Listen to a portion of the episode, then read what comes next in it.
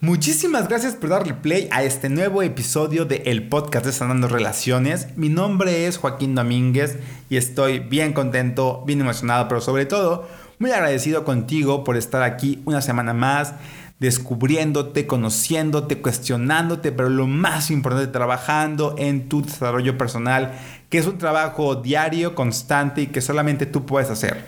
Este episodio sé que te va a encantar, yo lo disfruté muchísimo, platicar con Marco, fue un regalazo para mí poder estar con alguien que comparte la misma visión sobre el desarrollo personal que yo y que pudimos hablar de, de, muchos temas en general, pero también pudimos concretar la importancia de escuchar tu corazón, la importancia de reconocer que honrar a nuestra familia, honrar a nuestra tribu, como Marco lo dice, no significa que tenga que estar de acuerdo con todo lo que ellos piensan y todo lo que ellos quieren, pero sobre todo todo lo que ellos piensan y quieren para mí.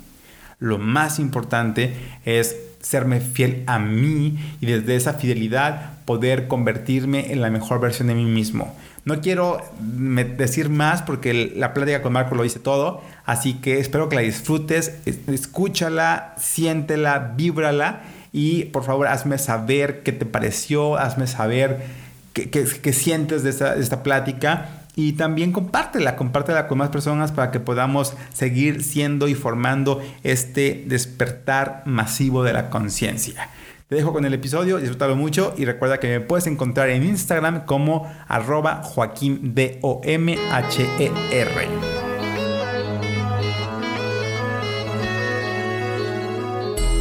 Bienvenido a Sanando Relaciones, un podcast diseñado para cuestionar creencias, soltar cuentos y vivir la vida de tus sueños.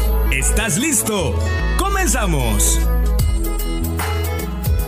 Marco, no sabes qué emoción el poder tenerte en el podcast de Sanando Relaciones. Desde hace un tiempo que te escuché, que vi por ahí uno de tus cursos en línea y que vi que estabas en el mundo del desarrollo humano. Primero dije, ¿qué está haciendo un conductor de televisión hablando de desarrollo personal? Tengo que confesarlo. Sí, me hizo ruidos y dije, no, por eso estamos como estamos, porque ya nada más porque son famosos quieren hacer cursos y después me empiezo a meter y que se fue a estudiar una maestría y entonces no nada más es esta moda de querer hablar de desarrollo humano, sino que auténticamente has trabajado en ti y hoy por hoy le has dedicado parte de tu vida a seguir compartiendo este crecimiento y ese conocimiento. A mí me dejó impactado, me, me, dio muchísima admiración, porque yo, al igual que tú, pues también empecé en el mundo de los medios de comunicación, yo estudié comunicación y al final siempre dije, yo quiero usar mi voz para algo más que chismes y espectáculos, quiero usar mi voz para poder contagiar un poquito a la gente lo importante que es trabajar en uno. Y pues ya con todo lo que te acabo de decir, notarás que tengo una profunda admiración por tu trabajo y por lo que hoy estás haciendo. Y dije, tengo que practicar con Marcos. Gracias, mi querido Joaquín, hermanito podcastero. ¿Qué hace un comentarista de espectáculos con un podcast de Sanando Relaciones? ¿Qué hace? No, es un gusto estar acá. Te agradezco tus palabras y digo, todos somos seres humanos y todos tenemos nuestras tribulaciones y nuestros problemas. Y, lo, yo creo que la gran bendición es que a veces eh, o muchas veces las cosas que llegamos a sufrir nos pueden inspirar a buscar una mejor calidad de vida y seguramente a ti te pasó y a mucha gente que nos escucha, seguramente le ha pasado que aprende algo importante y dices, ¡Ah! se lo tengo que contar a mis amigos, se lo tengo que contar a mi familia. Y así empezó todo esto, así empezó todo esto como una búsqueda muy personal y encontrar soluciones que yo decía, wow, es que esto lo tiene que saber más, más, gente. Pero más allá de eso, yo nací con una, mi mamá era, hablaba en público, era conferencista, era entrenadora de ventas y yo crecí en el mundo del desarrollo personal porque a eso se dedicaba ella y traían expositores para la compañía en que ella trabajaba, traían todo el tiempo expositores y no solamente me tocaba de niño ver las conferencias de los expositores, sino que íbamos a comer con ellos, íbamos al aeropuerto con ellos, porque llegaban a, a la zona de mi mamá y ella era la responsable de, recibirlos y todo. Entonces, digamos que el mundo del desarrollo personal no es nada nuevo para mí, más allá de que llevo ya 18 años dando conferencias y todo esto, pero crecí en eso. Lo que pasa es que pues me fui por el mundo del entretenimiento, pero, pero hay más de una cara. sí, creo que ese, ese, de repente nos pasa que nos, digo, sé que les he hablado mucho de este tema en otros, en otros espacios, pero esta parte en la cuando te encasilla, ¿no? Cuando tú ya eres el y la etiqueta enorme de esto es lo que eres. Y creo que pasa mucho en el mundo laboral. Cuando tienes un currículum con cierta experiencia, es de, ah, no tengo puestos para ti porque yo nada más de lo que tú eres, yo no tengo trabajo. Y es de, espérate, es que yo nada, yo nada más soy esto, esto que hago, soy muchas cosas más. Y de dar el paso o atreverte a decir, no soy nada más esto que hago, también se requiere cierto valor, ¿no? Para poder decir, no, me va a definir lo que hago, sino lo que soy. Es como un tema. A ti, tú lo viviste, ¿no? Sí, sí, sí. Yo, yo, o sea, entiendo perfecto y tienes razón lo que dices. Yo desde mi punto de vista, yo no sentí que fuera tan, que tan fuerte el cambio, porque desde yo siempre me fui a conferencias, me invitaban a las escuelas, a las universidades. En la misma Televisa me, llevaban a que les diera pláticas ahí a los, a los chicos del Centro de Educación Artística, los del CEA, famosos. Y yo siempre les platicaba ondas filosóficas y sí, me llevaban a que les enseñara técnicas para hablar en público y todo el rollo, pero yo siempre les hablaba del tema de las emociones, del crecimiento personal. Y pues, entonces para mí ha sido algo muy, muy orgánico, pero sí definitivamente llegó un momento en que dije, oye, esto esto me encanta, me lo quiero tomar mucho más en serio, quiero dedicarle más tiempo a esto, sobre todo al, digamos que, ver que no iba a poder hacer en televisión esto. O sea, que podía hacer entretenimiento y que me habían encasillado y sí, tú pon todos los concursos, para los concursos te contratamos, ¿no? Pero, oye, quiero crear un, talk show, ¿no? Así como en Estados Unidos está Oprah o el mismo Steve, en Estados Unidos, qué chistoso. Steve Harvey que es el que se hizo famoso por el error de Miss Universo, pero que es un gran conductor. Él hace un programa, este, bueno, la versión original de Pequeños Gigantes, ¿no? Este, lo hace él, hace la versión de Family Feud, que es como 100 mexicanos dijeron, eh, hace Miss Universo, pero también tiene un programa de radio de crecimiento personal y tiene mm. libros sobre relaciones humanas y tiene un programa, un talk show en televisión donde habla también de, de cosas divertidas, pero de cosas de desarrollo personal. Entonces, en Estados Unidos, en Canadá, en Argentina, en España, en un montón de países, en el mundo, es perfectamente normal tener esta, mm, este lado eh, más, más profundo, digamos, una cosa personal. El entretenimiento, ah, el entretenimiento y la diversión, y por otro lado el tema de la experiencia personal, del crecimiento personal. Pero en México, por alguna causa, o en la televisión latina de Estados Unidos, por alguna causa, son de los pocos lugares donde no hay esta, esta oferta. Hay noticias, hay deportes, hay entretenimiento, hay series, este, hay comedia, hay muchas cosas muy buenas, pero por alguna causa este género de televisión o de programas no se da. En, en radio sí se da tienes a Marta de baile y tienes a, a este, mismo César Lozano. Exactamente. Y, no, y estaba pues, Mariano, Mariano Osorio en Radio Centro, o sea, gente en radio, sí, pero por alguna causa en la tele como que no les, este, no les, no sé qué pasa, le tienen miedo, no sé qué les pase, pero no, entonces yo dije, si yo no me meto a hacer mi propio podcast, mi canal de YouTube y mis cursos en línea y a usar mis redes sociales para esto, pues no voy a poder manifestar eso que está en mi corazón, que es compartir lo que, me, lo que he aprendido y lo que me ha ayudado a transformarme. O sea, elegiste crear el espacio para eso, ¿no? Así es. Si, si no existe, es que si no me la puedo pasar toda la vida quejándome de que no me hacen caso. Claro. hay un punto que lo tienes que hacer tú. ¿no? Totalmente de acuerdo. Oye, Marco, a mí, digo, sé que por ahí estamos atacando un poquito el tema, pero a mí me llama mucho la atención como esto que tú hoy puedes decir tan sencillo, porque tú dijiste, oye, no tengo el espacio, yo me lo voy a crear, yo voy a hacer mi podcast, yo voy a hacer, y si te escucha la gente, yo te escucho y digo, oye, lo dice bien fácil, ¿no? Como yo quisiera decirlo así de fácil como Marco, pero mm. a mí me gustaría preguntarte o sea, entiendo que has estado desde muy pequeño en este mundo del desarrollo personal, pero ¿en qué momentos llegó a tu cabeza esa vocecilla, ¿no? Que te hizo preguntarte, oye, ¿qué van a pensar los demás? Este, esta angustia ser juzgado por las decisiones que tomes, porque, oye, ¿qué está haciendo un conductor de televisión hablando de desarrollo humano? ¿Llegó algún momento en tu juventud, incluso cuando ya tomaste la decisión de, oye, ¿qué van a pensar los demás? No, fíjate que en, eh, tengo inseguridades en algunas otras áreas de mi vida, pero en esa no, porque viene muy del corazón. Y yo lo que siempre explico en, nuestros cursos en línea o en vivo, cuando había cursos en vivo antes del COVID, ¿te acuerdas, mijito, cuando había y nos abrazábamos? Éramos tan felices y no lo sabíamos. No lo sabíamos. Ya, volverá. Este, yo siempre, siempre les digo, tiene, sigue a tu corazón sigue a tu corazón. Si, eh, dedica a qué, es que no sé a qué dedicarme. Dedícate a eso que te está quemando por dentro, que quieres compartir, que quieres hacer. Es que no me quema nada por dentro. Bueno, entonces por proceso de eliminación, ve a ver, ve a ver qué es lo que no te gusta y por lo menos elimina. Haz algo para que descubras que por lo menos si no sabes lo que sí te gusta, por lo menos qué es lo que no te gusta, para que lo vayas eliminando, pero haz algo, no te quedes sentado esperando a que se aparezca la rosa de Guadalupe y se abra así el camino y te digan, hijo mío, sigue esta, este camino. Tú tienes que hacer tu camino muchas, muchas veces. Entonces a mí el, el qué dirán, pues no me, nunca, nunca me importó en este aspecto. o sea, tengo mis traumas en otras áreas, pero en este aspecto no, pues porque era un llamado genuino de mi corazón. Entonces yo no me siento como mi motivación, o sea, si mi motivación fuera, ah, voy a aprovechar ahora, como yo tengo compañeritos, no voy a decir nombres, porque los conocen, tengo compañeritos que se, como actores que se meten a conducir porque están desempleados, o, conductores que se meten a actuar porque están desempleados, o gente que está en la tele que se mete a dar conferencias porque están desempleados y no, pues, está la oportunidad y todo el rollo.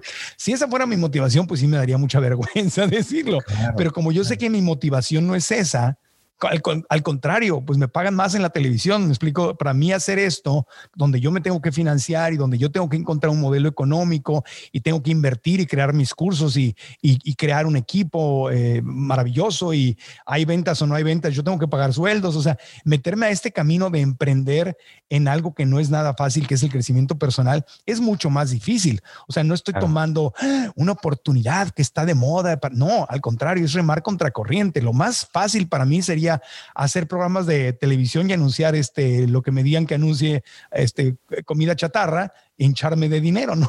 Eso es lo más fácil. Pero entonces elijo con mucho cuidado los programas de tele que hago, elijo con mucho cuidado lo que, lo que anuncio y al elegir con cuidado, pues elimino como el 90% de las posibilidades y entonces aquí hago lo que está en mi corazón. Entonces no me da vergüenza ni me preocupa qué vayan a decir o quién me vaya a juzgar. Al contrario, cuando piensan eso, digo, perfecto, o sea, me entusiasma más. y, este conductor de concursos, ¿qué anda aquí haciendo desarrollo personal? Eso hasta me emociona, digo, venga, es más, mis conferencias muchas veces las hablo, las hablo así cuando me, las abro así cuando me llegan a, a, llevar, por ejemplo, a cámaras de comer. Ahorita ya no, ya me conoce mucha gente en eso, pero al principio era, yo le decía, a ver, levante la mano, ¿quién me conoció por la tele? Ok, perfecto. Levante la mano, ¿quién no me conoció por la tele? Perfecto, ¿no? Le decía, levante la mano, ¿quién está pensando? Y este conductor de concurso que hace aquí hablando. Así, así empezaba mis conferencias. La gente se reía. Entonces decía, pues déjenme contarles, ¿no? Déjenme contarles mi, mi camino mi transformación, lo que aprendí a hacer y lo que vengo a compartirles. Y, entonces me siento al contrario, muy, muy orgulloso. Es que acabas de decir algo bien clave, eh, Marco, y, me llama mucho la atención, porque siento que lo que estás diciéndole a la gente, y me lo estás diciendo a mí, y me encanta escucharlo, es cuando eso que vas a hacer viene de tu corazón, ¿Eh? la opinión de los demás, la aceptación de los demás, el aplauso de los demás, sería lo último que te importaría, porque lo que estás eligiendo hacer viene de lo que más amas. De, o sea, creo que ahí el tema entonces entra cuando hacemos algo con esta idea o con esta esperanza de agradarle a los demás. Entonces, mm. ya que el tema del desarrollo humano no fue para ti agradar a los demás, ¿qué sí ha hecho Marco para agradar a los demás? ¿Qué sí he hecho para agradar a los demás? Obviamente todos queremos que nos quieran, o sea, todos queremos ser aceptados, todos queremos que nos apapachen, todos queremos caer bien, porque queremos, pero realmente lo que queremos, fíjate, no es tanto que nos quieran o será, lo que queremos es pertenecer. Todos tenemos que, queremos pertenecer a una tribu. ¿No? tenemos nuestra tribu, nuestro país es una tribu, nuestra familia es una tribu, nuestro círculo de colegas del trabajo, nuestro equipo de fútbol. Equipo de fútbol es una tribu, etcétera. Entonces, la familia te gusta alguien y pues ay, quiero que esa tribu me acepte, ¿no? Entonces, siempre queremos pertenecer. Por eso, si te fijas, si lees cualquier libro de la antigüedad, veías que el castigo más grande, además de la muerte, o a veces incluso peor que la muerte, era ser desterrado. Es decir, te desterraban, o sea, no te mataban, te desterraban, te daban el, el, el, exilio. El, exilio, el sufrimiento de seguir vivo, pero te corrían y no había WhatsApp ni, ni, ni Instagram. Como que, ah, bueno, pues me voy a la tribu de junto y desde acá les echo mis Insta Stories, ando viajando. No, no, no, no, Imagínate que te agarraran y te pusieran tu, tu bolsito, tu paliacate con, con, este, con tu bolsita de con tus calzoncitos y todo y que te dijeran, ole, Joaquín, sáquese y te sacaran de México o te sacaran de, de de, la ciudad donde estaba tu familia. Pues de mi casa. De tu casa, pero que te diga adiós y no puedes volver a entrar a la ciudad. Imagínate en el desierto o en el bosque ahí, como la caperucita, caminando tú solo, sin saber, nunca más vuelvo a ver a mi familia, nunca más vuelvo a ver a la gente que lleva mi apellido, a mi tribu, nada. Entonces, ese, ese miedo, lo que nos, lo, el miedo normalmente es a no ser aceptados. El miedo es a ser rechazados. El miedo es a la humillación pública. El miedo es al exilio, a que te corran de. Entonces, la gente, sin darse cuenta, a veces, a veces, eh, abandona lo que está en su corazón con tal de encajar en la tribu. Entonces, dejo de seguir a mi corazón para que no me corran de la tribu. Entonces, si mi tribu es, digamos que ultra religiosa, conservadora, odian a la gente gay, este, odian, este, dicen que la mujer tiene que estar en la cocina y tienen toda esta mentalidad antigua, ¿no? Es conservadorísima, ¿verdad? Estoy poniendo un ejemplo. Y, con todo respeto para quien piense así, o sea, yo no pienso así, pero con todo respeto a la tribu de cada quien. Con todo respeto a la tribu mega ultra conservadora, ¿no? Entonces, con todo respeto al Opus Dei, por ejemplo, ¿no? Entonces agarras y dices, ok, pero mi familia es del Opus Dei o es de tal tribu conservadora y yo pienso diferente, pero para no que no te expulsen de la tribu, no te expresas o no dices lo que piensas. Y esa es la gente que se queda en la tribu, pero en, el, en su corazón, a veces en forma consciente, a veces en forma inconsciente, empieza a sentir una tristeza enorme empiezas a sentir que tu corazón te come, que, que no, no estás entusiasmado, no, porque estás dejando de ser tú, estás dejando de seguir a tu corazón. A lo mejor tu corazón dice, no, yo quiero igualdad, los derechos de la mujer y la igualdad para la gente gay, y quiero terminar con el racismo, y este, llamamos, amemos al planeta y lo cuidemos y todo, no, pero tu tribu te dice, no, el petróleo y el carbón, las energías, las energías limpias son una porquería, y tú no. Contamina la, son contaminación visual. Eso, por ejemplo. Por ejemplo, entonces tienes dos opciones. Una es ser valiente, ser leal a tu corazón, serte leal a ti mismo, ser eh, congruente con lo que está en tu corazón, más allá de que estés bien o estés mal, es lo que está en tu corazón y sigues a tu corazón y muchas veces el precio de seguir a tu corazón es abandonar la tribu, es trasplantarte. Y la mayor parte de la gente la vocecita en la mente, la mente le dice, ah, no, ¿cómo me voy a ir? Entonces, mejor finge y haz como que, o, convéncete de que, eh, haz como que esto te gusta para pertenecer.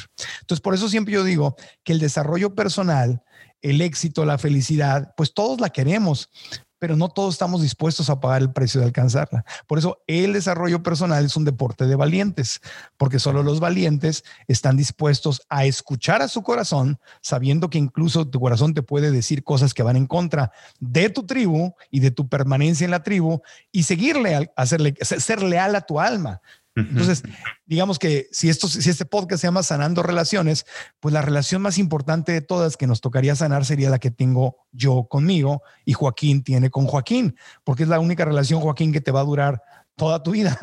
o sea, contigo no puedes terminar, no te puedes, te puedes pelear si quieres, pero no te puedes abandonar, no te puedes dejar, ni yo tampoco. Entonces, la única, es la única relación que tienes garantizada que vas a tener para toda la vida. Entonces, la primera relación que hay que sanar es la que tienes contigo. Y serle leal a tu corazón, serle leal a, lo que está, a esa, ese, yo lo siento como, un, como una voz divina que está dentro de ti que te dice, hagamos esto, ahí está, quieres buscarlo. Entonces, hacerle caso, ser leal a ti mismo, serle leal a tu alma, serle leal a tu corazón, sería el paso número uno para poder manifestar felicidad en tu vida. Y a veces va a costarte que te corran de la tribu Wow. Fíjate, Marco, me emociona mucho escucharte porque a mí algo que me, que me critican de repente la gente en redes y demás es que yo hablo mucho de sanar relaciones y me dicen, Joaquín, es que te contradices. ¿Por qué hablas de sanar relaciones, pero también hablas de que si tu mamá o tu papá o tu familia o la gente que tienes que querer y tienes que amar no, no comparten los mismos valores, tienes que, tienes que aprender a decir, ok, te amo, te respeto, pero pero te quiero de lejitos, ¿no? Yo he hablado mucho como esta parte de cuidar como tu entorno y a veces es mucho más difícil alejarte de, pues de la familia que de los amigos o los del trabajo, ¿no? Y ahorita que lo dices, o sea, siento eso. La pregunta que a veces me sale mucho es, ¿qué tanto el defender mis sueños significa, y lo digo entre comillas, estar traicionando a mi familia? ¿No? Porque nos venden este concepto de, honrarás a tu padre y a tu madre. Y dices, oye, es que sí, de verdad los honro porque sé quiénes son, pero no quiere decir que estoy de acuerdo con sus creencias, con sus valores y desde el profundo amor que les tengo, el respeto que les tengo, también me quiero honrar y respetar a mí y decir papá, mamá, hermano, hermana, cuñado, suegra, como sea, no no pensamos igual, ¿no? Y esto que tú piensas va en contra de lo que yo soy. ¿Cómo, se logra ese equilibrio, Marco? Mira, eso que acabas de decir es muy interesante. Eso lo tenemos en la unidad, creo que uno o dos de nuestro curso, Alcanza tus sueños. Excelente. Este, porque se llaman pensamientos limitantes. ¿Qué es un pensamiento limitante? Un pensamiento limitante, como bien lo dice, es te limita. Es como traer una camisa de fuerza. ¿Verdad? Es como que no puedo ser libre, no puedo abrir mis alas, no puedo volar, no puedo correr, traigo algo que me está limitando. ¿Qué es lo contrario a un pensamiento limitante? Pues es un pensamiento que te da posibilidades. ¿Qué son las posibilidades? Libertad, abrir tus alas, correr, volar, crear, cantar, bailar, manifestar, viajar, hacer, explorar, ¿ok? Entonces, hay pensamientos que te dan libertad. Y hay pensamientos que te son una camisa de fuerza, pensamientos limitantes. Entonces, muy sencillo, los pensamientos limitantes vienen de, los, del miedo y los pensamientos que te dan posibilidades vienen de, son divinos, son, son espirituales, son, son, son, tu alma. Entonces, cuando tú tienes una, una, eso se llama una dicotomía, un pensamiento limitante que dice, wow, o le, o le soy leal a mi, a mi corazón, pero traiciono a mi familia, o le soy leal a mi familia y traiciono a mi corazón. Entonces, eso es un pensamiento muy limitante, es una, eso se llama dicotomía, porque no hay forma de ganar. Siempre vas a perder, porque le soy leal a mi corazón, pero traiciono a mi familia. O le soy leal a mi familia, pero traiciono a mi corazón. O sea, hago, eh, honro a mi familia, pero esto no me, no me hace feliz. O soy feliz, pero realmente no puedo ser feliz porque estoy traicionando a mi familia. Entonces, el pensamiento limitante es hacer lo que yo amo que yo haga, ok, el pensamiento limitante sería honrar a mi familia significa que no puedo seguir lo que me dice mi corazón. honrar a mi familia significa que tengo que hacer lo que ellos dicen que haga. Honrar a mi familia significa pensar como ellos piensan. No, eso no es honrar a tu familia. Por ejemplo, amar, estar de acuerdo, no es un, ahí está un pensamiento liberal que te puede liberar. Estar de acuerdo no es un requisito para amar tú puedes estar en completo y absoluto desacuerdo y amar a alguien, porque amar no es gustarme. Entonces me gusta el agua de horchata, me gusta el, hongo, el, el, portobelo este, cocinado como si fuera carne, ¿no? En un sándwich, ¿no? Me, gusta, me gusta, me gusta la, la, la, la, boquita de una chica que me gusta así, así con, con boquita de, ay, qué rico me gusta. Eso me gusta. Pero nosotros decimos, es que amo el aguacate. No, no amas el aguacate. Si amaras el aguacate, te pondrías una, una fundación que protegiera este, la el aguacate y la... Entonces, dedicarías tu vida a, a, la historia del aguacate ya, ya que se consuma más aguacate o se produzca más aguacate a precios accesibles. No sé. Amar es entregarte por algo. Gustarme es que lo disfruto. Me explico, es distinto. Entonces, tú puedes amar a tu familia, no te tiene que gustar es, más, puede estar en absoluto y completo desacuerdo, pero los amas. El amor no tiene condiciones. Entonces tú puedes ir a tu mamá, a tu papá, a tus hermanos, los amo con todo mi corazón, genuinamente les deseo lo mejor en la vida. Aquí estoy para abrazarlos, para besarlos, para entenderlos, para respetarlos. Sin embargo, yo decido vivir mi vida diferente. Y no quiere decir eso que vas a llegar a la fiesta de Navidad a pelearte con ellos. Claro. Puedes llegar a la fiesta de Navidad, que son, son, son momentos muy difíciles, es cuando realmente, si, si crees que eres un santo, ve a la, fiesta de Navidad, que ahí te das cuenta cómo vas. Entonces puedes llegar y empiezan a decir cosas en las que tú no estás de acuerdo, no tienes que contradecirlos, no tienes que discutir con ellos, no tienes que estar de acuerdo, los escuchas y dices, mira, qué interesante, y, tratas de entenderlos, tratas no de estar de acuerdo, tratas de entenderlos, decir, ¿por qué piensas así o todo? Ah, ok, y ya, y los respetas, no tienes que ponerte a discutir con ellos. Entonces, ah, desde ahí hay un, hay un lugar donde puedes ser leal a tu corazón y honrar a tu familia, aunque piensen completamente diferente. Y eso es lo que te libera. No sé si tiene sentido lo que estoy diciendo. Totalmente. Pensé mucho en una creencia que escuchaba, de hecho, por ahí platicé una vez de esto en algún episodio, que decía, esta creencia para mí falsa o limitante de no lo puedes tener todo. Entonces, eso, pensé mucho porque es como no, o sea, es o mi sueño o mi familia, o lo que yo amo, lo que yo amo, o lo que familia espera de mí. Entonces, siempre tenemos que decidir, lo digo entre comillas, como tienes que elegir entre una u otra porque no lo puedes tener todo. Y ahorita que te escuchaba, como la creencia es una creencia limitante. ¿Por qué no lo puedo tener todo? ¿Por qué no puedo eh, seguir mi sueño y, y, seguir honrando desde otro lugar, desde otra forma a mi familia y, y demás? Es, ¿no? es, que honrar no es estar de acuerdo. Ahí, ahí está. Eso me encantó. ahí está la conexión. O sea, para que tenga sentido en tu mente, honrar no es estar de acuerdo, amar no es estar de acuerdo. Y tampoco ni honrar ni amar significa que paso todos los días de la semana o todos los domingos o todas las navidades con, alguien. No, eso no es honrar. Honrar este respeto, honrar este, a veces lo más honroso que puedes hacer o lo más amoroso que puedes hacer es darle su espacio a alguien más. Decirle, este, me, retiro porque no comparto ese estilo de vida. ¿Me explico? No quiero participar en eso. Pero cuando quieras tomarnos, nos tomamos un café y compartimos y hablamos y no tenemos que discutir. Yo tengo una hermana a la que adoro y amo con todo mi corazón y, y es este súper, súper, súper Trump supporter. O sea, le votó por Donald Trump y hablas con ella y adora a Donald Trump y todo. Y, y yo soy lo más alejado a eso, ¿no? Entonces, pero nos amamos, la amo con todo mi corazón y ella me ama a mí y, y, pensamos en ese, en otras cosas coincidimos, en muchísimas, yo diría que en la mayoría de las cosas coincidimos, por lo cual me es más interesante y más increíble que pensemos tan diferente en esa área, ¿no? Entonces, para mí no tiene lógica, para ella tampoco tiene lógica. Yo pienso, tú deberías pensar como yo, ya pienso, oye, Marco, tú deberías de pensar como yo, es que no te das cuenta. Yo le digo, es que tú tampoco te das cuenta. Entonces, si nos metemos ahí, si enfocamos nuestra relación en, en, nuestras, en nuestros gustos políticos, no vamos a compartir amor. ¿Me explico?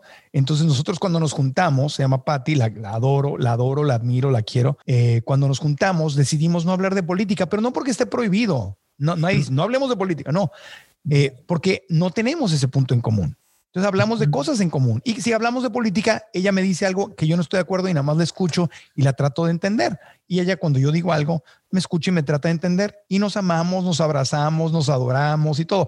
Ahora, eso no quiere decir que me voy a ir a un rally político con, con ella, ni que voy a votar por quien ella vota, ni que voy a... Podemos tener discrepancias absolutamente este, grandes, pero me explico, la amo, pensamos diferente. Entonces, eh, honrar no es pensar igual, honrar no es pasar todo el tiempo con alguien, honrar no es, no es estar de acuerdo en todo. Honrar sí puede ser respetar el punto de vista. Entonces, si alguien, si tu mamá o tu papá te dicen, ah, vamos a decir algo, tú piensas que el amor es libre y que la gente gay tiene, puede, tiene derecho a estar en pareja y tiene derecho a, las mismas protecciones eh, legales que le da el gobierno a una pareja heterosexual, bueno, pues tú piensas así y ellos piensan así. Y si te dicen lo contrario, no te pones a discutir. Entonces te dicen una, algo que para ti es una barbaridad, se van a pudrir en el infierno. Bueno, y tú ahora dices, entiendo que desde tu punto de vista esto está religiosamente mal, te entiendo.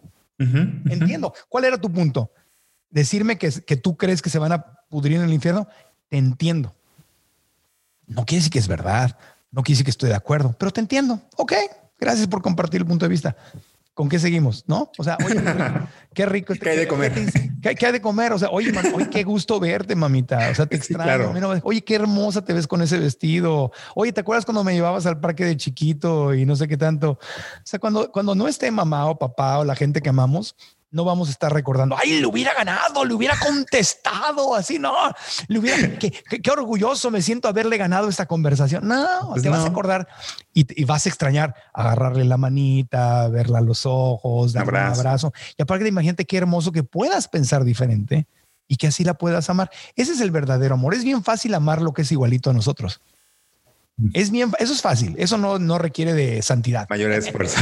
Ahora, ama, que no significa estás de acuerdo, no significa me gusta. Amar no es, o sea, ahí está el problema. Amo el mole. No, te gusta el mole. No amas al mole. Si amaras al mole, te abrirías la fundación para que el mole se propagara en el planeta entero y darías tu vida por el mole y pintarías mole y le, le compondrías canciones al mole. No sé qué harías por el mole, pero no amas el mole te gusta el mole. Nada más que usamos el español así. Ay, es que amo esa serie, amé esa serie. No, no amaste esa serie. Te gustó la serie. Y si vas a decir amo, está bien, dilo, pero dilo con la conciencia de que eso no es amor, porque luego viene la confusión. Entonces, es que ay, mi mamá, no sé qué, pero la amo. Oye, pero tu mamá dice cada disparate. Pues sí, dice disparates, pero la amo. ¿Cuál es el rollo? estar de acuerdo no es un requisito para amar. Entonces, de hecho, amar no tiene requisitos. Y esa es la gran, una de las grandes confusiones que nos hacen sufrir. Y yo tenía esa confusión no la tenía y me cuesta, y me cuesta trabajo.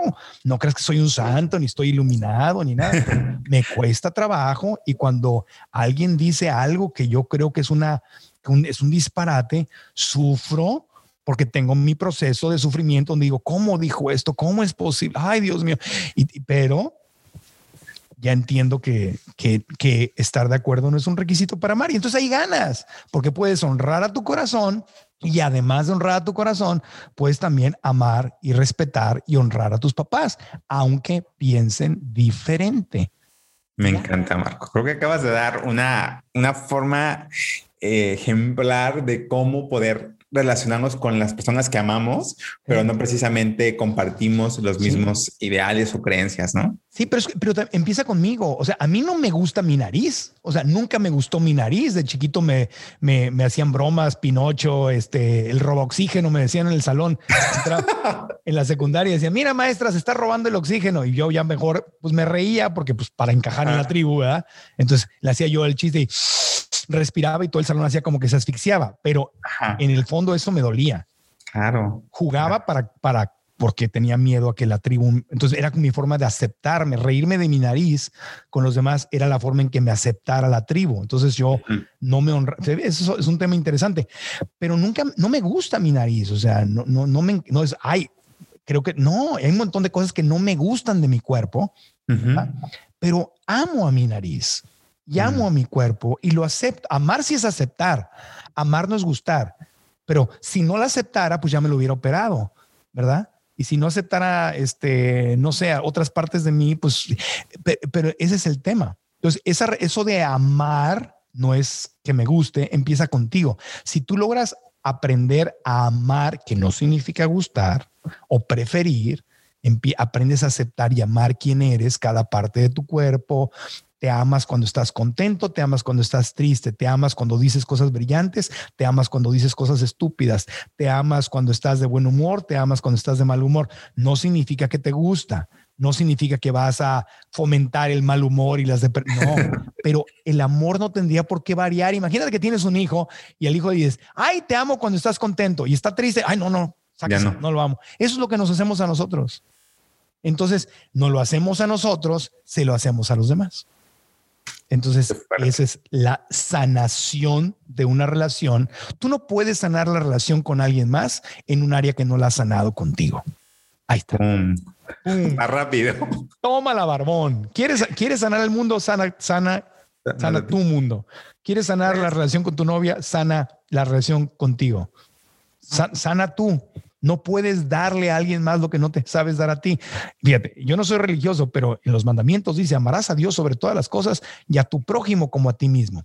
Bueno, fíjate, no solamente es un mandamiento, de, ay, tengo que amar a mi prójimo como a mí mismo, tengo que obedecer. No, te tengo noticias. La única forma en que puedes amar a tu prójimo es como te amas a ti mismo. No es, no es un mandamiento, más bien es una regla. Si yo me amo cuando estoy triste y cuando cometo errores, no me gusta, pero puedo amarme cuando estoy en mis momentos flacos. Entonces, mi forma de presentarme con mis amigos y con el mundo va a ser con amor cuando tengan momentos flacos.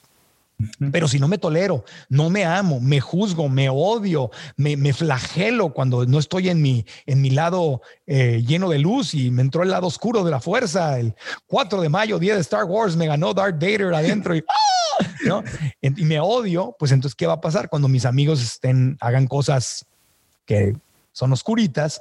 Pues voy a odiar. O sea, este no es mi amigo, este, ¿cómo es posible? ¿no? Entonces, no puedes dar a otros lo, más que lo que te das a ti. Así que empieza contigo. Esa es la clave, pero ahí está incómodo. Estás escuchando Sanando Relaciones, un podcast de Joaquín Domer. Continuamos.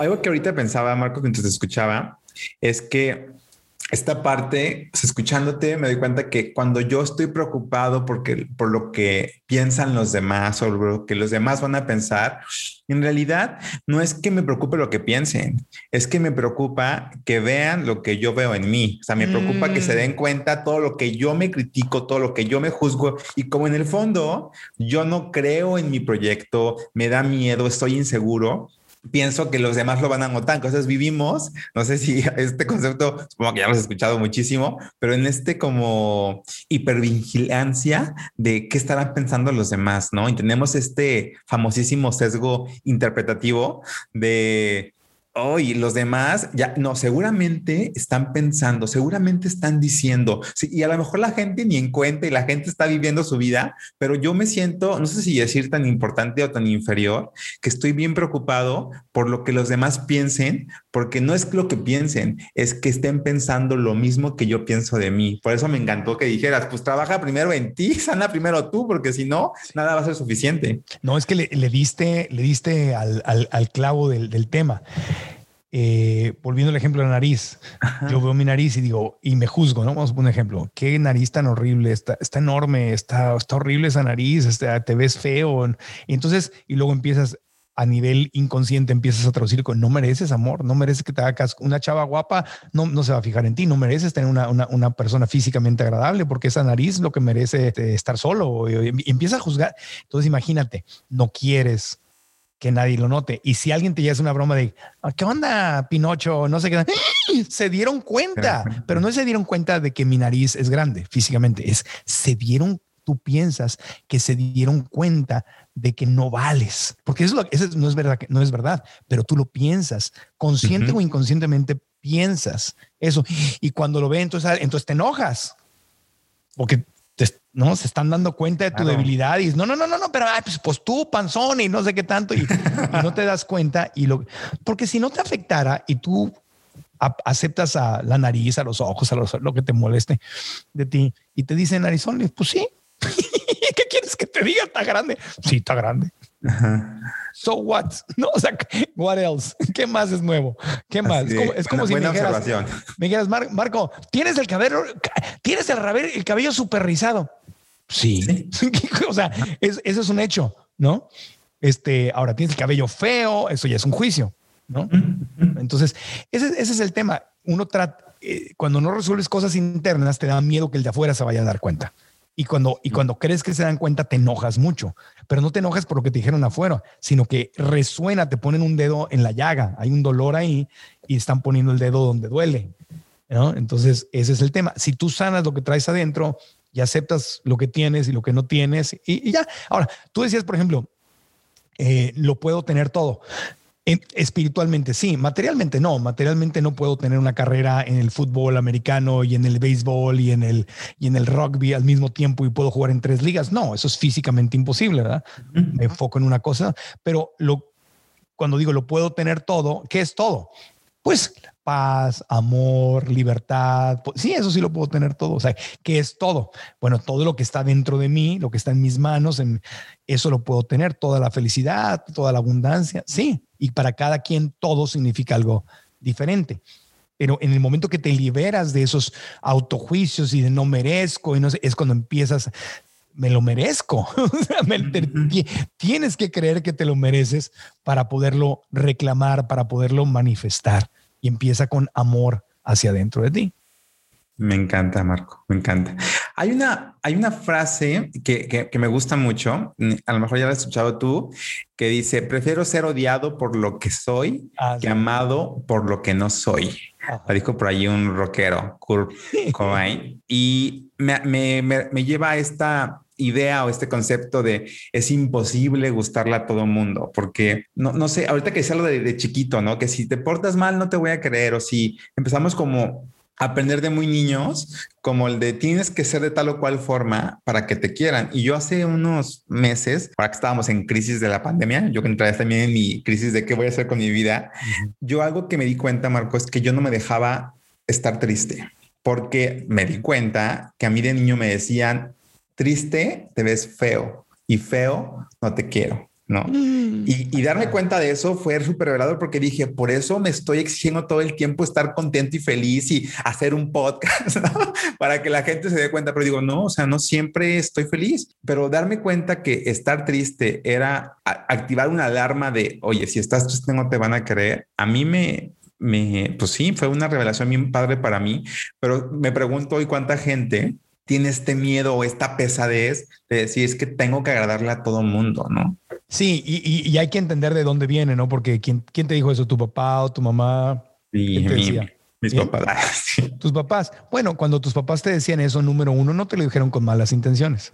eso viene de otro pensamiento limitante donde ellos pensaban que para eh, ellos, ellos quieren cumplir una misión, ¿verdad? Ellos sienten, ellos dicen, la responsabilidad, la felicidad de mi hijo es mi responsabilidad. Ah, error. No aparece en el tablero. No es cierto. no aparece en el tablero. No, no es tu responsabilidad. Puedes ayudar, puedes facilitar, pero cada quien tiene eh, la decisión de ser feliz o no y cada quien puede crear su felicidad o no. Entonces no es responsabilidad de nadie. Entonces cuando ellos te veían triste, seguramente y sin darse cuenta dentro de ellos pensaban estoy fallando como papá. Y como no sabían cómo a lo mejor si hubieran tomado curso de desarrollo personal, hubieran estudiado o alguien se los hubiera enseñado, te hubieran dicho, hijo, hijo, este Joaquín, quiero decirte que cada vez que te veo triste me preocupo mucho porque siento que mi responsabilidad es hacerte feliz y cuando te veo triste siento que te estoy fallando como papá y me preocupo tanto y no sé cómo expresarlo de otra manera. Lo único que quiero hacer es que seas feliz. Y como no tengo una forma más consciente de decírtelo, te voy a prohibir que estés triste. Esa es mi forma de decirte te amo, te quiero, me importas, quiero que seas feliz. Claro. Pero no lo sé. ¿Qué, qué, viene a tu mente cuando, cuando piensas e, en esas mismas palabras, pero con otro contexto? O sea, que en esa posible motivación que tenían tus altamente, digo, no soy, no soy este adivino, pero la psicología tiene patrones muy, muy claros. ¿Qué, pensarías si cuando, si cuando escuchabas esas palabras o cuando las repitas en tu mente, en vez de decir, si, si estás triste, no te voy a querer, tú lo traduces en, te quiero tanto, me importas tanto, eres tan importante para mí que me da pánico fallarte. Y cuando te veo triste, siento que te estoy fallando y no sé qué hacer. Te amo y quiero que seas feliz. Me acabas de desembrujar, Marco. Entonces, sí, y, ¿eh? sabes, y digo, pienso ahorita, digo, ya pasó hace muchos años, pero hoy siento que ese niño le hubiera dicho gracias, gracias, no se preocupen, no han hecho han hecho todo para que yo sea feliz y soy muy feliz, pero pero eso no es su chamba, no, hasta creo que entraría otro discurso, no, al final pero del día. Se, lo, se lo puedes decir energéticamente, lo acabas de decir, porque ahora ese niño puede hablar así. O sea, lo que te están diciendo es me importas. Claro, te amo. Quiero, te amo, me preocupas, quiero que estés bien. Pero no, no, no, no, no tengo otra forma. No me lo enseñaron en la escuela, no me lo enseñaron en mi casa. A mí me decían lo mismo. Pero voy a hacer monkey, en inglés dicen monkey see, monkey do, changuito ve, changuito hace, o sea, es lo mismo, repetimos lo que vemos. Entonces, tú tienes la oportunidad de romper ese patrón porque estás desarrollándote, estás trabajando en ti y estás dándote la oportunidad de cambiar. Pero eso no significa que tus papás van a cambiar, porque ellos pues no, que a menos que lo hagan por su lado, pero entonces lo único que haces tú es traducir y decir, ah, me estaba diciendo que me amaba. Entonces yo le contesto, papito hermoso, mamita, gracias por amarme, gracias por darme la versión mejor del amor, de la mejor versión que conocen del amor. No se preocupen, no tienen nada que preocuparse, no tienen, no es su responsabilidad. Y al mismo tiempo dices, honro mi tristeza. Y, al mismo tiempo aprende a decir, me amo cuando estoy triste. Y cuando estoy triste, estoy precioso porque estoy, soy hermoso y soy bello y soy guapo o guapa. Y yo estoy trabajando mi proceso y, mi, mi, y, mis, y soy tan valioso cuando sonrío que cuando lloro. Y soy tan valioso cuando, cuando callo que cuando grito. Y soy tan valioso cuando estoy estresado que cuando estoy tranquilo. Y lo valgo. Y todo es un proceso sagrado y se vale estar triste es, es parte de, tiene, que haber un proceso. La tristeza es una emoción básica y sagrada. Y entonces no pasa nada. estar triste, tu estado de ánimo no te define. Ni, ni, ni, tu estado, ni, ni estar feliz te define, ni estar triste te define. Ni el éxito te define, ni la ausencia del éxito te define. Ni el dinero en el banco te define, ni la ausencia del dinero en el banco te define. No eres nada de eso. Nada de eso. Entonces simplemente cuando se presenta y ah, preferiría no estar triste. Te siente más a gusto estar contento. Me, disfruto más cuando estoy contento, pero ¿qué crees? Hay invierno y hay verano. y, y es un ciclo, es imposible evitarlo. Entonces, lo, que pasa es que si no aceptamos, no, honramos a nuestra tristeza, no honramos nuestras depresiones, no honramos nuestras soledades, no honramos nuestras frustraciones, no honramos nada de eso, entonces estamos creando una, una rebanada extra de sufrimiento, porque suficiente sufrimiento es estar triste, por lo que sea que estés triste. No, ni siquiera tienes que tener una razón, hay veces que simplemente estás triste. Y las mujeres saben muy bien de lo que me refiero. Simplemente las mujeres, no, pero no porque, no porque los hombres no nos pase, sino porque las mujeres hablan de esto. Los hombres nos da vergüenza y no hablamos de esto, pero las mujeres lo tienen bien asumido. Estoy triste, ¿por qué? Pues porque estoy triste, no tengo que tener una razón, nada más estoy triste, ¿ok? Sí, está bien. Está bien. Entonces, si además de estar triste, te juzgas por estar triste, le agregaste sufrimiento. Porque entonces ahora ya no solo estoy, estoy, la paso mal por estar triste, sino que hay un pensamiento que me dice está mal estar triste, estoy feo cuando estoy triste, no debería estar triste, el sol es, oye, es verano, el sol está afuera, yo debería estar contento, oye, tengo un trabajo que me pagan, yo debería estar contento, tengo mi papá, tengo mi papá, yo debería estar contento. confundimos la gratitud y la valoración de lo que tenemos con, con la obligación de estar felices. No, no es una obligación. Entonces, simplemente cuando se presenta una emoción la honras y ya, entonces ya nada más estás lidiando con la tristeza, ya no te peleas con ella. Porque si no, y le vas añadiendo. Hay gente que dice, es que yo estudié, hace cuenta que yo dijera, yo estudié una maestría en psicología espiritual, yo no debería ponerme triste. No, claro. es, la maestría no, no trae una garantía de nunca más te pondrás triste. La, la maestría lo que me ayudó es a honrar mi tristeza, a manejar mi tristeza, a preguntarle a mi tristeza, hola tristeza, ¿cómo estás? te conozco bien, me viniste a visitar otra vez. La verdad que no es nada agradable que me visites. Preferiría que no estuvieras aquí. Sin embargo, ya que viniste a la casa a verme, pues entonces, ¿qué me quieres decir? Claro. ok, ya aquí estamos. Me encantaría que te fueras, pero aquí estamos. ¿Qué hacemos? ¿Qué, qué vienes a decirme? Porque mientras más rápido hagas eso, más rápido se va a ir. O sea, la salida de las emociones que no nos gustan no son evitándolas, sino es hablando con ellas, aceptándolas, reconociéndolas, reconociéndolas dándoles la bienvenida. Oye, ¿cuántos días te vas a quedar? No, pues para siempre. No, no, espérame. No, no, no se puede. Para siempre no. Eso, eso no, no estoy de acuerdo. No, no, no, pero me quiero quedar una semana. Se murió alguien. Voy a estar aquí unos meses.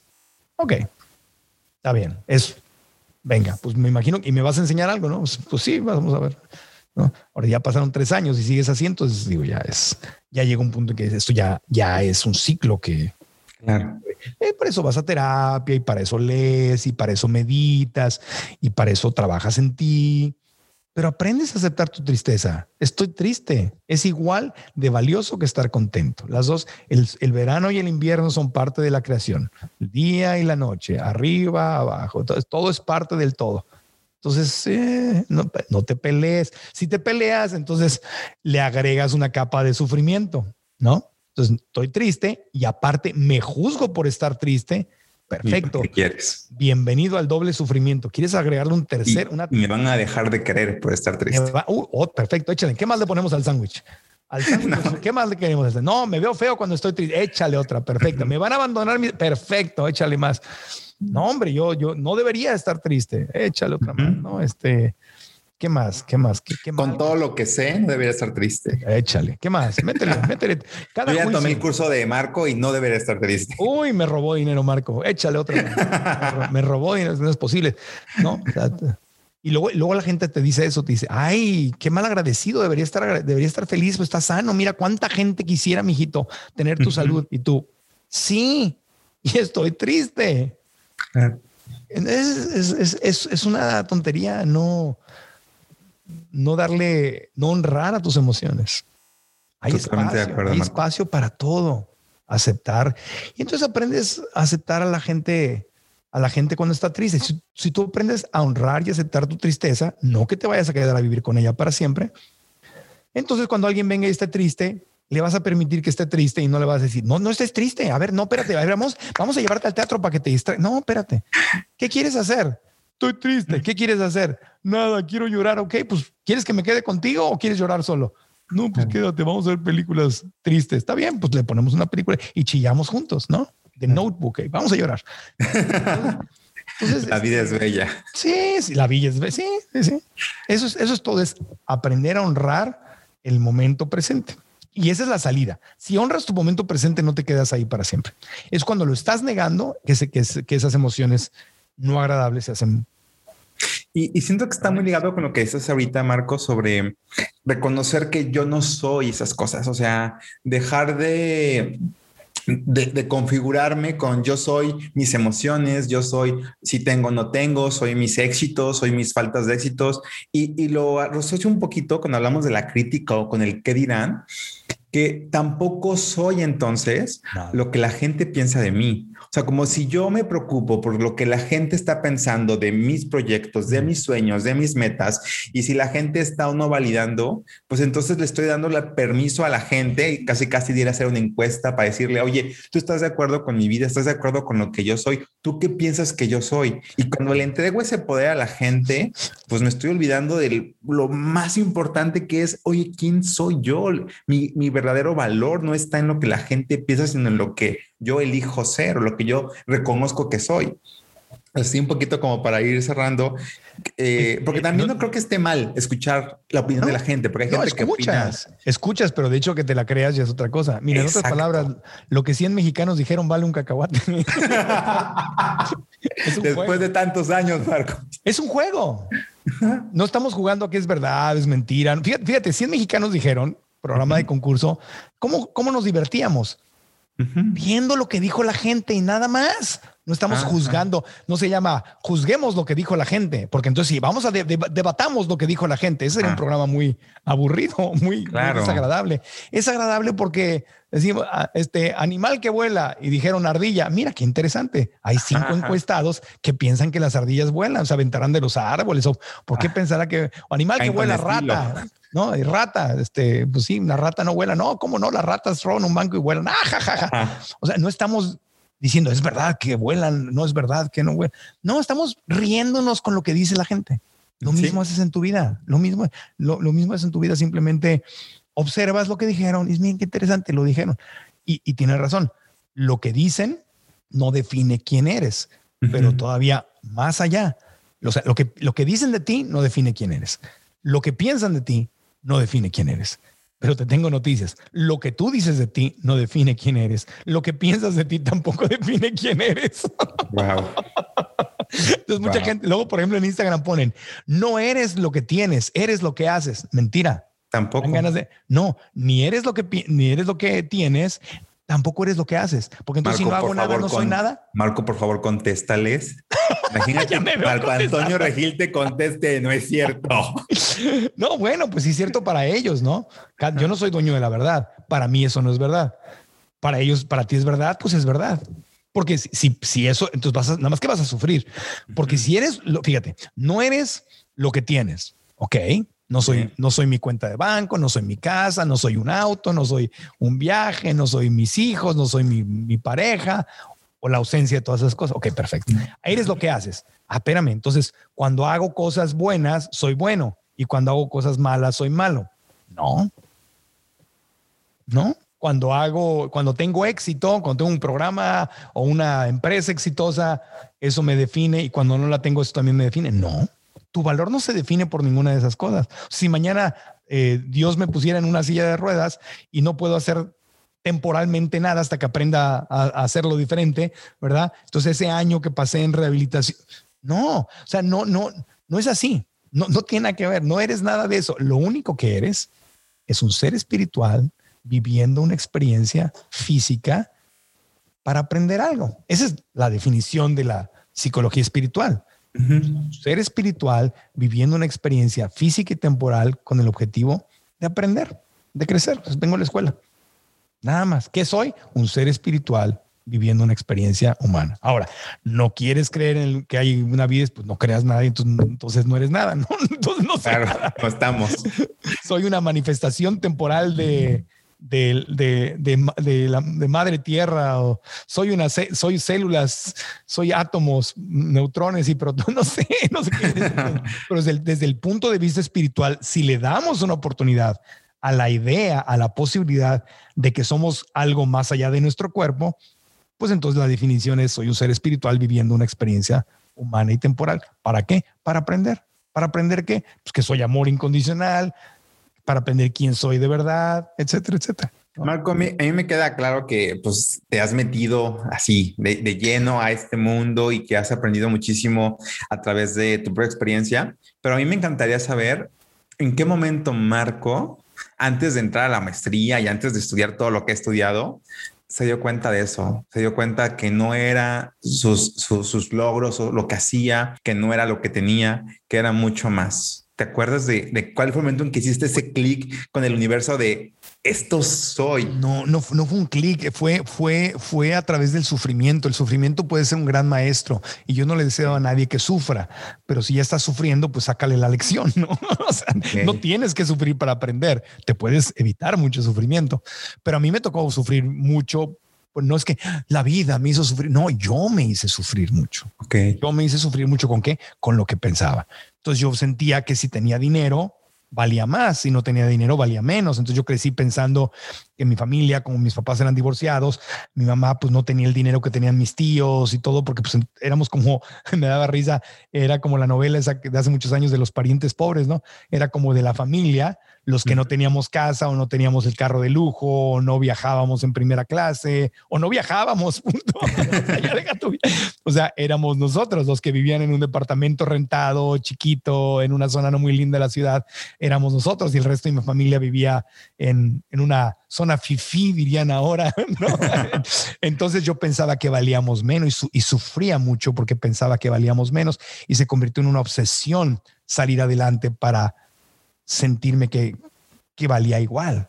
Entonces, cuando pasas por ese proceso, es más fácil aprender la lección porque ya sé a dónde me lleva ese sufrimiento, el, pensar que soy lo que tengo. Entonces, vas descubriendo, vas descubriendo poco a poco, pero el sufrimiento puede ser un gran aliado. Es, es como si, eh, este, ahorita te digo, oye, qué felicidad que no tienes un codo en el, en el, como el pobre este George Floyd, ¿no? Que lo mataron los policías en Estados Unidos. Que debería estar feliz, Joaquín, si no tienes una rodilla en el, no, no estás contra el, pavimento con una rodilla en tu cuello, no te están asfixiando. Deberías estar feliz y tú, pues la única forma en que valorarías realmente eso es que hayas tenido una rodilla en el cuello, que alguien te lo haya hecho y hayas dicho, híjoles, con que no tuviera esta rodilla, con que me pudiera levantar, con que pudiera respirar, yo sería feliz cuando te quitan la rodilla, respiras y valoras, pero si nunca la tuviste, es difícil que lo valores. Entonces, cuando ya sufriste mentalmente por todos estos pensamientos limitantes, celos, envidia, sentirte menos porque tienes menos dinero, porque tú no tienes carro o, o no eres tan famoso, tan exitoso, o tan guapo, guapo, tan alto, o tan lo que quieras, si ya sufriste por todo eso y de repente te das cuenta que la, que la solución no es, no es medir dos metros y ser blanco de ojos azules con dinero y ser como este, el Tom Brady, ¿no? El que el ideal, si no eres Tom Brady, no, eres nada. Entonces, cuando entiendes que eso no es, que eso no es tu valor y te liberas, haz de cuenta que te quitaste la rodilla del cuello, pero tú solito te la tenías puesta ahí, porque nadie te enseñó. Al contrario, lo que viste, vas manejando y ves carteleras y ves que, que tienes un Ferrari, eres, eres, oh, bien, o sea, y si eres famoso, oh, cool, ¿no? Y tienes una casota grande, ah, bien, bien. Ves la Navidad, llega, la, llega la Navidad y ves todos los comerciales de, oh, ves papá, mamá, los niños, los regalos, todo el mundo comiendo, es como la familia perfecta. Entonces, ese comercial, que no está hecho con malas intenciones, ellos quieren vender algo, ¿no? Y, pero subconscientemente tú dices, ¡Ah! si no tengo una familia así de bonita, así de perfecta, así de armoniosa, donde todos sonríen y se ríen y abundan los regalos, si no tengo eso, valgo menos. Entonces, esa es la rodilla en el cuello. Cuando te das cuenta que eso no es la felicidad y que si no lo, que si lo tienes, qué bueno. Y si no lo tienes, no importa. Y te, entonces dejas de sufrir, es que te quitas la rodilla, pero es donde el sufrimiento, que no se lo deseo a nadie, pero si está, lo puedes usar como un gran aliado. O sea, el universo no es malo, Dios no es malo, Dios no te está, ah, sufre, perro. No, no, no. O sea, si, si te está, si se está presentando ese dolor, es para que tengas la oportunidad de transformarlo y de liberarte de él de alguna manera a través del perdón, de la aceptación, de la gratitud, de, del reframing, o sea, de re, reenmarcar lo que está en tu mente, cambiar la historia. Yo lo digo como cambiar la historia que te cuentas para que tu mente sea tu aliada y no tu enemiga. Cuando logras eso y desaparece, no solo es la satisfacción de que ya no estoy sufriendo por esa rodilla que yo me había puesto en el cuello, sino que además descubrí que yo me puedo quitar la rodilla y entonces ahora soy súper poderoso súper poderosa porque ahora ya me di cuenta que realmente esto de la felicidad viene de adentro, no es una frase bonita del Instagram nada más, sino es realmente un superpoder que Dios o el universo te regaló, pero está en ti que lo desarrolles y que lo hagas. O sea, no, dejes de esperar que se aparezca la rosa de Guadalupe y tú vayas y siembres tu rosa y la cultives y cuando sale la agradeces y dices gracias virgencita por esta rosa, pero no se te va a aparecer, eso es la tele. Tú la tienes que, tienes que sembrarla, tienes que cultivarla y todo, y sigue siendo sagrada, divina y maravillosa, pero tú, tú la tienes que cosechar. Tú la tienes. O te sientas en la tierra a ver qué dice, a ver, a ver si se me aparece, ¿no? Yo prefiero ir a sembrarla. Y sigue siendo igual de divino y maravilloso. Hay un proceso. Ya te la regalaron, ya está la tierra, ya están las semillas, ya está el agua, ya está todo. Pero tú la tienes que sembrar y cosechar. El error es pensar que va a bajar del cielo como película. Totalmente. Y, y eso nos invita a tomar la raqueta sí. y hacernos responsables de nuestra vida. Y me encantó, Marco. Creo que esta invitación que hoy nos haces a asumir la responsabilidad de esa rodilla y verla, y creo que a veces eso nos falta, ¿no? Como que es que no puedo y es que no entiendo que por qué no yo no logro las cosas y por qué no puedo ser feliz y por qué los demás sí y yo no. Y a veces lo único que requiero es salirme un poquito de mí y ver que, ah, mira, aquí tengo una rodilla, porque a veces ni siquiera nos damos este permiso como de ponerle nombre a lo que me hace sufrir, no solamente sé que no me siento bien, que no estoy contento, que yo no me puedo ver como los demás están viendo, pero no me pregunto qué es lo que yo me estoy poniendo encima. Es como el meme, no sé si lo has visto, ¿no? Que estaba un niño con un zapato encima. Y luego abren la toma y es el mismo, ¿no? O sea, pero claro, es el mismo. Sí, pues es tu rodilla soy yo, soy, yo, me estoy poniendo la rodilla. Yo es como tomar esta decisión de hacerme responsable, como tú decías, pero lo más importante, moverme a donde sí quiero estar.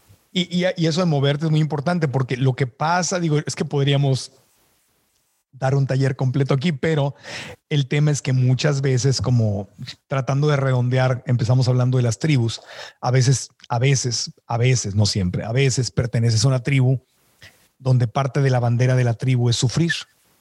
Entonces, para pertenecer a esta tribu tengo que sufrir. Si me va bien, no soy parte de la tribu. Entonces, ¿qué, comparte esta tribu? La rodilla en el cuello o la pata en la cara. Entonces, ¿qué tengo que hacer? Tengo que sufrir.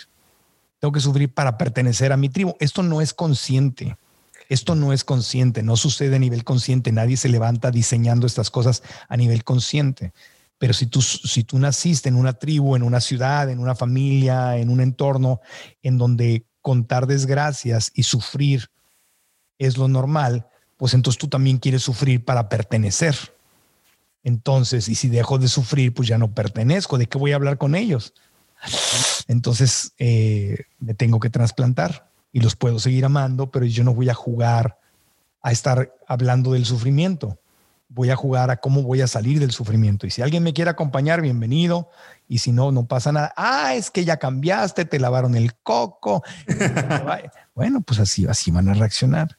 Porque es cuando, cuando abres la ventana en la mañana y entra la luz, te molesta. A la gente que está dormida le molesta. Y la gente que quiere despertar, pues hace el esfuerzo y se tapa tantito y se espera que los ojos se adapten y sigue. Y el que quiere dormir dice, ah, cierra la ventana, ¿qué haces? No estés molestando. Bueno, eso pasa. Cuando tú aprendes algo y quieres crecer, pero tu tribu no quiere crecer, le estás abriendo la ventana y tú despierta, mira, está el sol, está afuera. Ellos no te pidieron que abrieras la ventana. Ellos quieren seguir dormidos. Y no hay peor cosa que querer darle luz a alguien que quiere estar cerrado, con los ojos cerrados y dormido. Entonces no hay. ¿Qué, diría Juan Gabriel? Pero qué necesidad. ¿Para qué tanto problema? ¿Para qué tanto problema? Abres la puerta, te sales de la habitación y afuera hay gente corriendo en el arco iris, hay unicornios y arco iris, hay gente jugando, hay perros, gatos, árboles, ardillas, sopilotes, están todos allá afuera disfrutando el sol. Entonces, pues te sales a jugar y, ay, qué solito, estoy dejando mi cuarto oscuro. ¿Qué voy a hacer si mi cuarto oscuro? Bueno, si te atreves y das el paso, allá afuera te vas a encontrar a otras personas y decir, ah, a mí también me pasó lo mismo, yo también. Y bueno, ya haces una nueva familia. Y cada cierto tiempo vas y visitas el cuarto oscuro y les das besos y les das amor, pero no los juzgas por estar ahí. Ni les dices, lo, encontré la luz y ustedes están en la oscuridad. No, nada más. Si así te preguntan, Oye, ¿qué estás haciendo? Ah, no, pues estoy allá afuera. Oye, pues yo quiero, ah, yo te ayudo con todo gusto, pero no llegas a quererlo rescatar. No lo sacas a la fuerza de la cama para. Aquí está, voy a abrir la ventana, les traje la luz. No, entonces, no, así, eso no es amar. Entonces no pasa nada. Ahora, yo personalmente no visito mucho el cuarto oscuro porque no me gusta.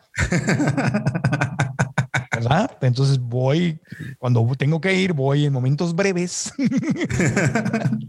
porque gravito naturalmente hacia la gente que tiene una, un estilo de vida similar, una conversación similar.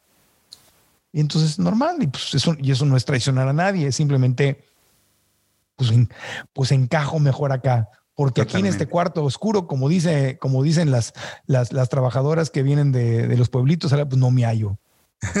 ya no me hallé. No me hallo. Fíjate qué sabiduría. No me hallo, pues que no soy de No me hallo y con permiso. No, me gusta esto.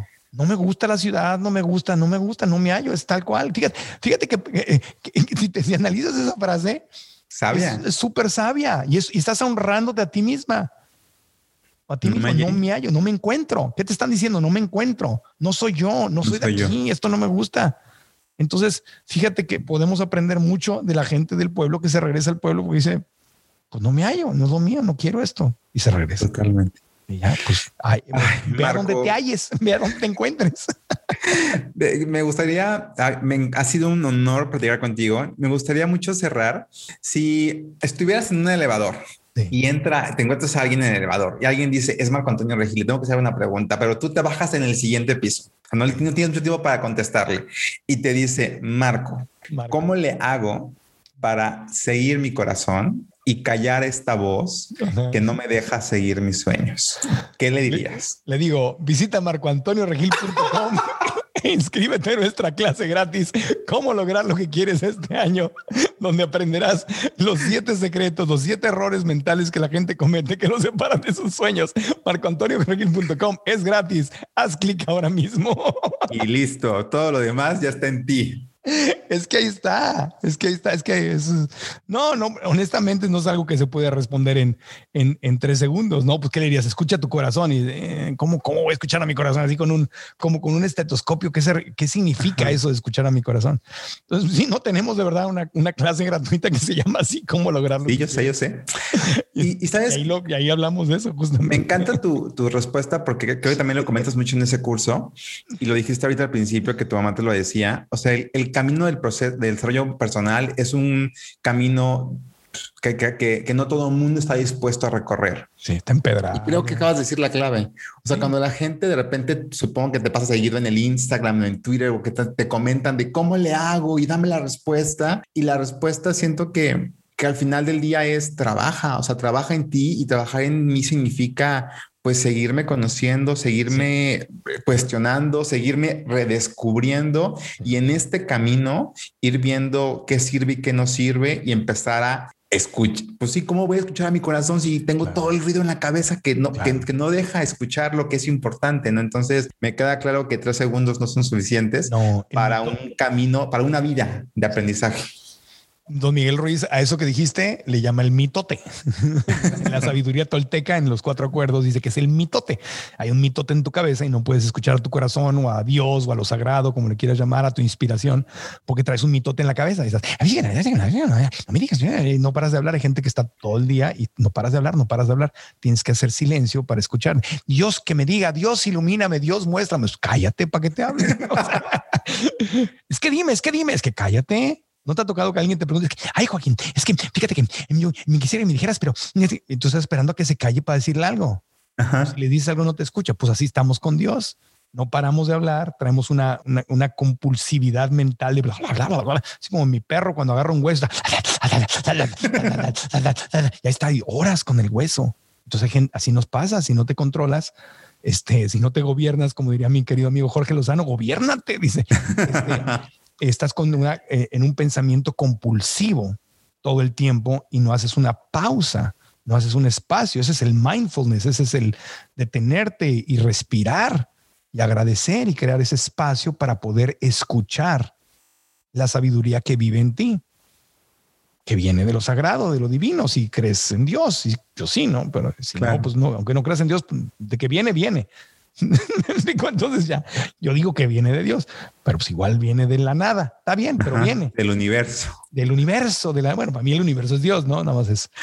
Me gusta, me gusta, como dice Eckhart Tolle, el autor de los cuatro acuerdos, de los cuatro acuerdos de la, la nueva tierra y del poder de la hora.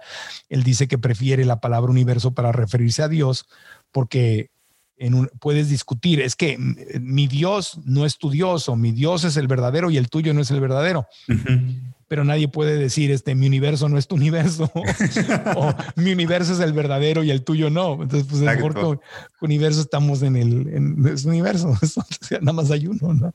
No hay forma Totalmente. Entonces, tienes que aprender a guardar silencio para escuchar a tu corazón. Entonces, eso no nos lo enseñan en la escuela, eso no te lo enseñan en la casa. Eh, a veces sí, este, depende si ya tuviste, si yo tuviera hijos, pues yo creo que se los enseñaría. Pero para eso hemos hecho los cursos en línea y tenemos ahí a más de, son casi 14 mil personas y, vamos pasito a paso y a través de la magia de los cursos en línea vamos, vamos llevándolos de la mano con el podcast, con los cursos. Así que sí, yo les diría, ve a marcoantonioregil.com. Parece chiste, pero pues parece... No, no, sí, se me hace súper buena respuesta y, guarda silencio. El gurú, el, el, el, el, profe moderno, ¿no? El gurú moderno, así de que, a ver, este, dame sabiduría. Yo, ¿Cuál es la respuesta a todas las preguntas? marcoantonioregil.com. Dale swipe up. Marco, muchas, muchas, muchas gracias por tu tiempo, por esta oportunidad de, coincidir contigo. Ha sido un, de verdad, un regalo para mí poder platicar contigo. Gracias por todo lo que nos has compartido. Y pues ya, la gente, digo, decirles que te sigan y demás va a ser así como. sigan, diles, diles, diles, diles. Pero mejor dime, si la gente quiere saber de tu curso, si quiere saber más de ti, pues digo, este, aquí está el espacio, adelante. Si quieren saber más de mí, que se vengan a vivir conmigo. Oye, ahorita va a llegar la lista de, solicitudes. ¿eh? Pero que paguen, que paguen la renta. Ah, muy bien. Sí, claro. Yo, yo quiero mi, mi, mi sugar mami que me mande. Ahora sí, ahí está ya. Ya no lo dije yo. Marco Antonio acaba de hacer una declaración en este podcast. Quiero mi sugar mami. ¿Dónde está mi sugar mami? Oye, no, pues la cosa es pareja. Si las mujeres tienen los mismos derechos que los hombres, los hombres también. Claro, igualdad de género, por supuesto que sí. No, vayan a marcoantonioregil.com. Este, ahí están todos los cursos y en Instagram, en Facebook es Marco Antonio Regil igual y en YouTube nada más le agregan el TV es Marco Antonio Regil TV y ya. está, está, perfecto. No me le vayas a poner al título del podcast, quiero mi sugar mami. no, le, no le hagas la amarillada, ¿eh? No, no, no, no, Aquí todo está bastante alineado. Sí, no, no, nada de eso. Marco, pues nuevamente muchas gracias. Ha sido un gustazo y pues también gracias a ti por ser parte de este despertar de la conciencia. Gracias, por haber escuchado este episodio y te recuerdo que nos vemos cada semana en Sanando Relaciones. Te mando un fuerte abrazo de corazón a corazón y gracias por estar aquí. Adiós. Gracias por elegir vivir la vida de tus sueños. Esto fue Sanando Relaciones.